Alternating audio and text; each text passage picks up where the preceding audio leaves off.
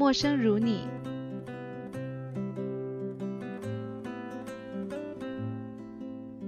我要遇到那么多的陌生人，我要遇到那么多的陌生人，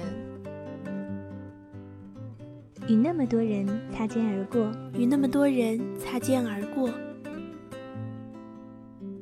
或许你就在其中，或许你就在其中，是你却转了身，但是你却转了身。我会看着你，然后相视而笑。我会看着你，然后相视而笑。这样，便是相识。这样，便是相识。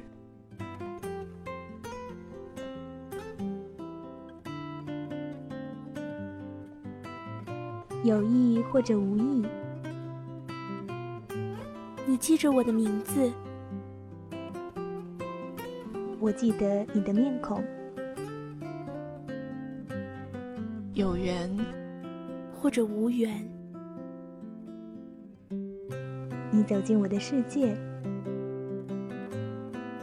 我看到了你的生活。熟悉。或者不熟悉，你叫一句朋友，我会乐意做你的知己。这样，便是相知。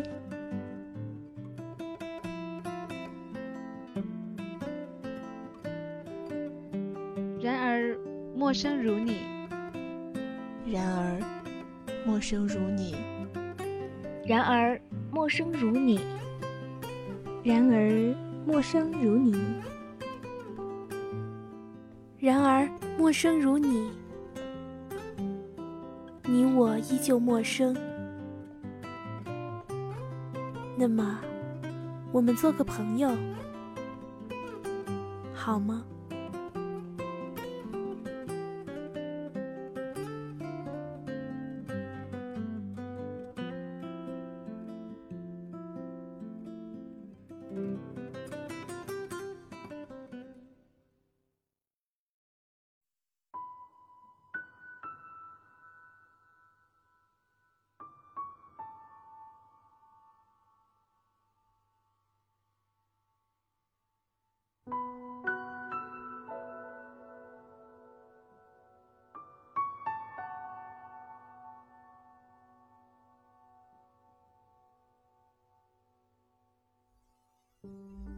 亲爱的听众朋友，这里是陌生人广播，能给你的小惊喜与耳边的温暖，我是主播朔月。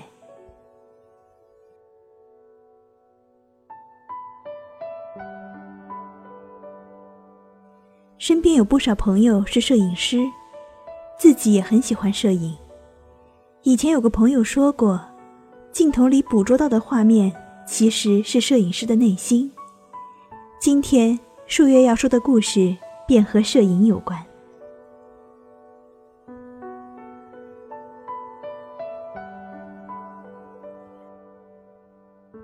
这次车展拍的好些照片，都有同一个人在边角或背景里出现，有时是背影，有时是侧脸，有时是半个肩膀。最醒目的，是他手里相当专业的单反相机。佳莹非常气愤，不光为了他老在前面抢镜头，影响了辆车名模的效果，更因为他的相机，那是佳莹梦寐以求、正在省吃俭用存钱要买的。作为一名摄影爱好者，让佳莹经常觉得苦恼的，除了相机不够专业，还有自己的技术不够好。身边没有人可以给他指导和交流，好在有网络，他可以在网上找到大量的资料，埋头钻研光圈、快门、角度、构图、色彩。考虑到艺术的相通原则，他还报名去学了书法，学油画，学古筝。在他的同事朋友们打麻将、喝茶、逛街的时候。他一个人看画展、车展，花展、灯展、摄影展。一个人去江边，拍雪白的浪花和茂密的芦苇丛；一个人在乡村拥挤嘈杂的集市上，拍嫩黄的小鸡仔和破旧的货车。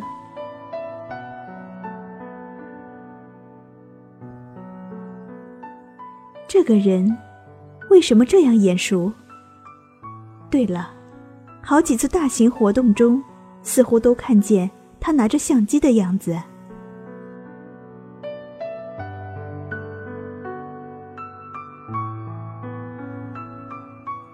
市郊一家农庄搞油菜花节，佳莹早晨七点钟就去了。渤海初散的田野上寂静无人，一望无际的金黄油菜花在晨光中。如同童话里巨大的生日蛋糕般华丽，空气清凉，春风拂面，佳莹开心的像个孩子，拿着自己的卡片机，咔嚓咔嚓按个不停。正对准油菜花上一小滴晶莹闪烁的露珠，忽然，佳莹感到身后有轻微响动，猛然回头，繁花丛中一个镜头。原来是他。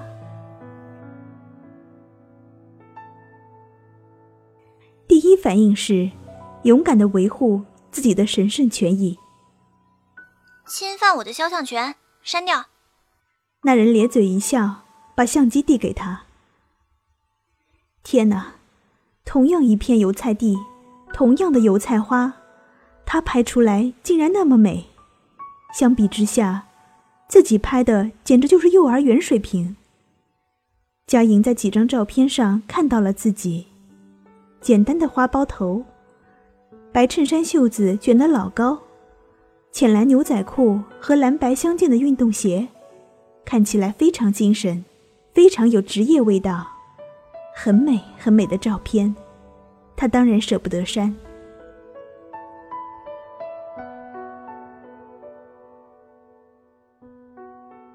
把你的 QQ 号给我，我把照片发给你。那人样子还算和善。哼，我凭什么相信你？能拍出这种水平照片的人，应该不是等闲之辈。佳莹已对他隐隐生出好感，却没法一下子变过脸来，仍然横眉冷对。那人掏出证件，记者证，市报的摄影记者。肖芒，原来是专业人士。佳莹释然。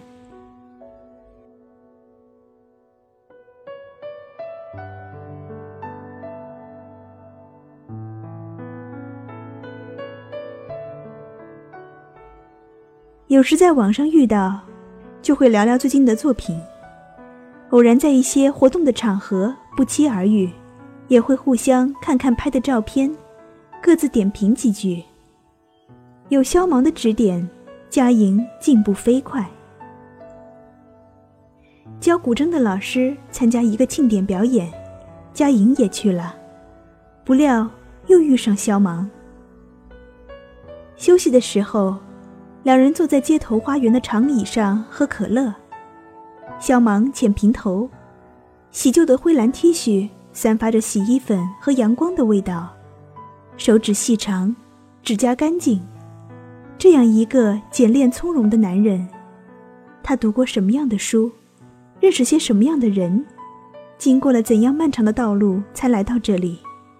佳莹心里是满满的好奇，却一个问题也问不出来，只有低头看相机里的照片，无比关注。为什么喜欢摄影？肖芒自问自答。因为美，肖萌挑了个最普遍、最简单的理由。什么是美？什么是丑？佳莹反问。那，肖萌来了兴趣。我拍的是我自己的内心。佳莹捏一片石榴树叶子嗅嗅，花也好，动物也好，场景也好，都不过是摄影者自己内心情感的表达。佳莹想起，自己在网上搜他的作品，他的简历。网络时代，要了解一个人是如此简单。他吹一口气，薄透如纸的石榴树叶飘飘荡荡，随风而去。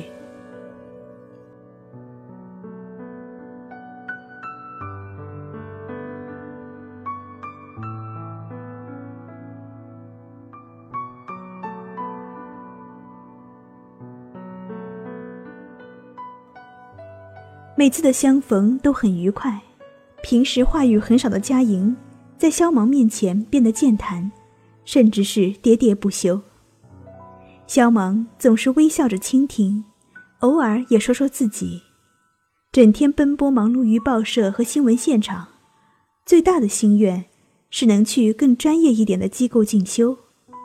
也曾经陆续交往过四五位女友，都因为不能忍受聚少离多。而无法在一起。现实和理想如同两条河流，不时交汇，或者分道扬镳。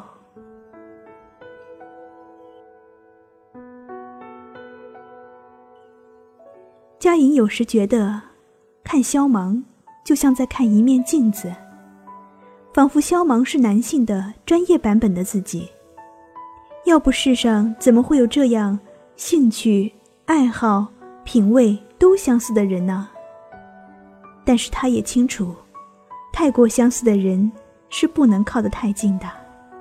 现在的距离，也许刚刚好。都不是年少的人了，都懂得，都知晓，却都只会把千头万绪放在新的森林里兜兜转转，而不肯把没用的话说出来。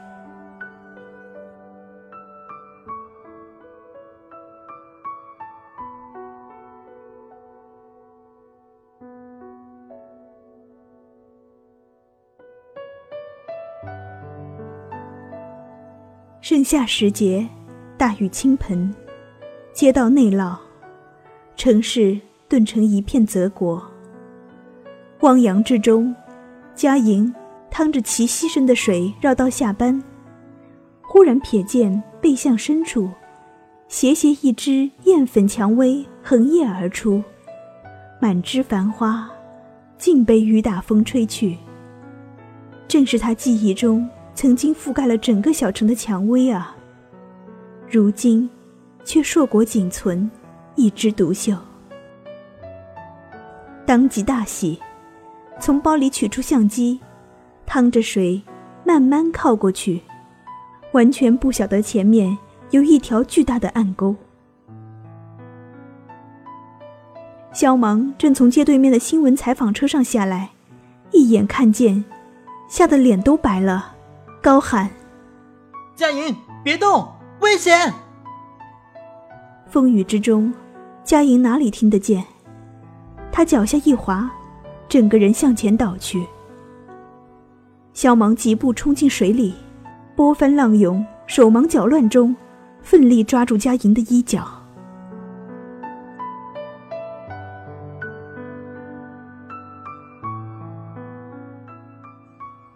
这一晚。全城的交通在疾风暴雨和洪水汹涌中瘫痪，没法回家。佳莹和肖芒在街角店铺的台阶上坐了一夜。肖芒一改往日的沉默寡言，话痨一样反复唠叨，愤怒控诉佳莹的不知深浅、不顾危险、不分轻重，而佳莹始终无言。忽然间，萧芒的话语都消失了。黑暗中，雪亮的闪电迅速划过。那一刹那，他清楚的看见佳莹脸上的泪珠，还有微微扬起的嘴角。巨大空洞的雷声惊天动地的接踵而至。他紧紧握住佳莹的手。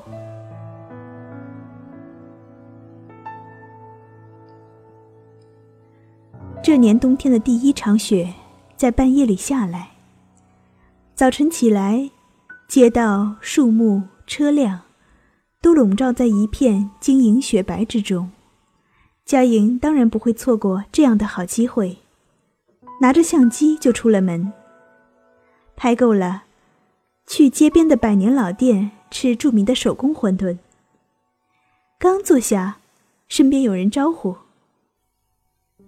哎，你也在这儿？”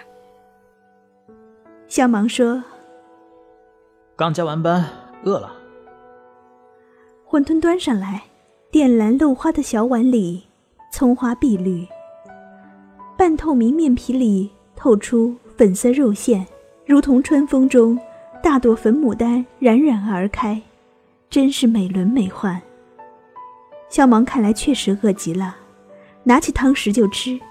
佳莹伸手拦住：“哎，等等，先拍照。”小芒哑然失笑，接过相机。按回放看他拍的效果，看了刚拍的馄饨，又看早晨拍的雪景，不错，或者应该说很好。小芒称赞：“哼，你是说照片，还是说这刚买的单反？”佳莹调皮的笑：“都好。”肖芒也笑：“唉，我拍静物还勉强，动态抓拍就不行了。”尤其是突发事件啦、大场面啦，完全没有章法。佳莹轻轻叹息：“多练习就好了。”肖芒道：“动态事件嘛，如果你拍的不够好，那是因为你离得不够近。”老生常谈的一句话，不知道为什么，今天佳莹听了，心里竟没来由一颤。吃到一半，肖芒手机响。晃眼看到，他的待机屏幕，用的是那日在油菜花地里给自己拍的一张照片。佳莹想就此说句话，但说什么呢？有新闻，走了。肖芒丢下碗，帮他买单，招呼一声就走。他们之间原无更多客套，佳莹倒也习以为常。晚上看电视，偶然看到临市一家工厂发生火灾，现场采访的摄影记者在二次爆炸中殉职。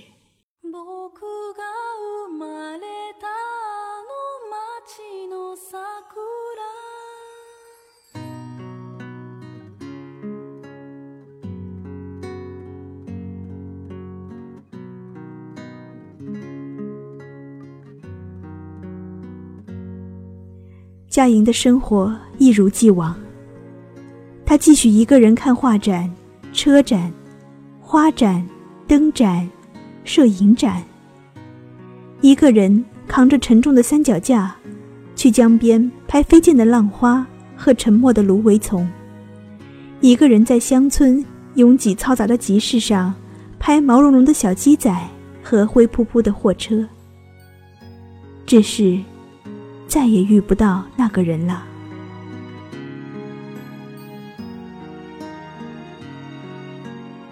有时习惯性的回头张望，以为身后会出现那个熟悉的镜头，然而瞬间清醒，只有胸口疼痛，排山倒海。另外有点变化的，是他在一次相亲中认识了一位。比他大三岁的公务员，开始试着交往。公务员相貌端正，性格平和，擅长做饭却不太喝酒。平时的娱乐是打打小游戏，斗斗小地主。虽然不懂摄影，但对佳莹的爱好却很支持。女孩子喜欢这个好，比打麻将强。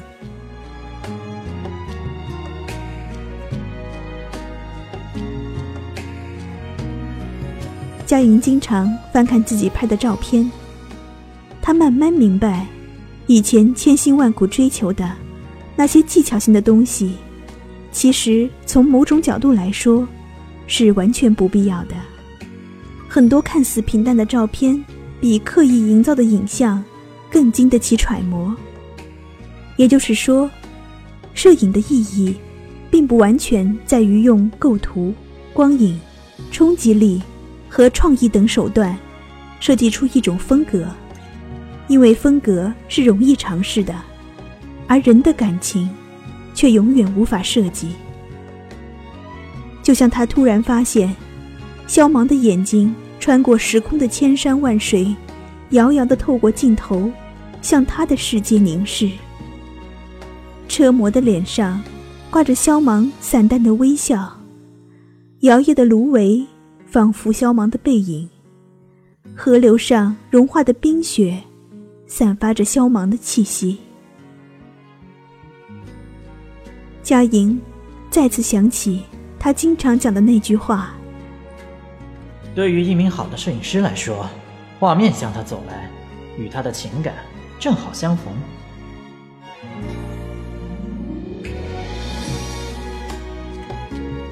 我们只是相逢，加影响。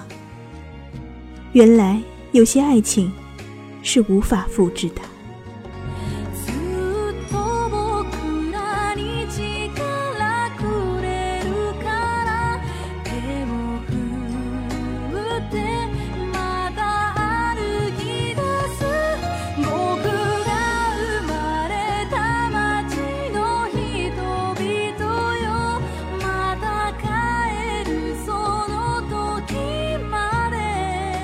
陌生人广播，能给你的小惊喜与耳边的温暖。感谢您的收听，下次节目再见。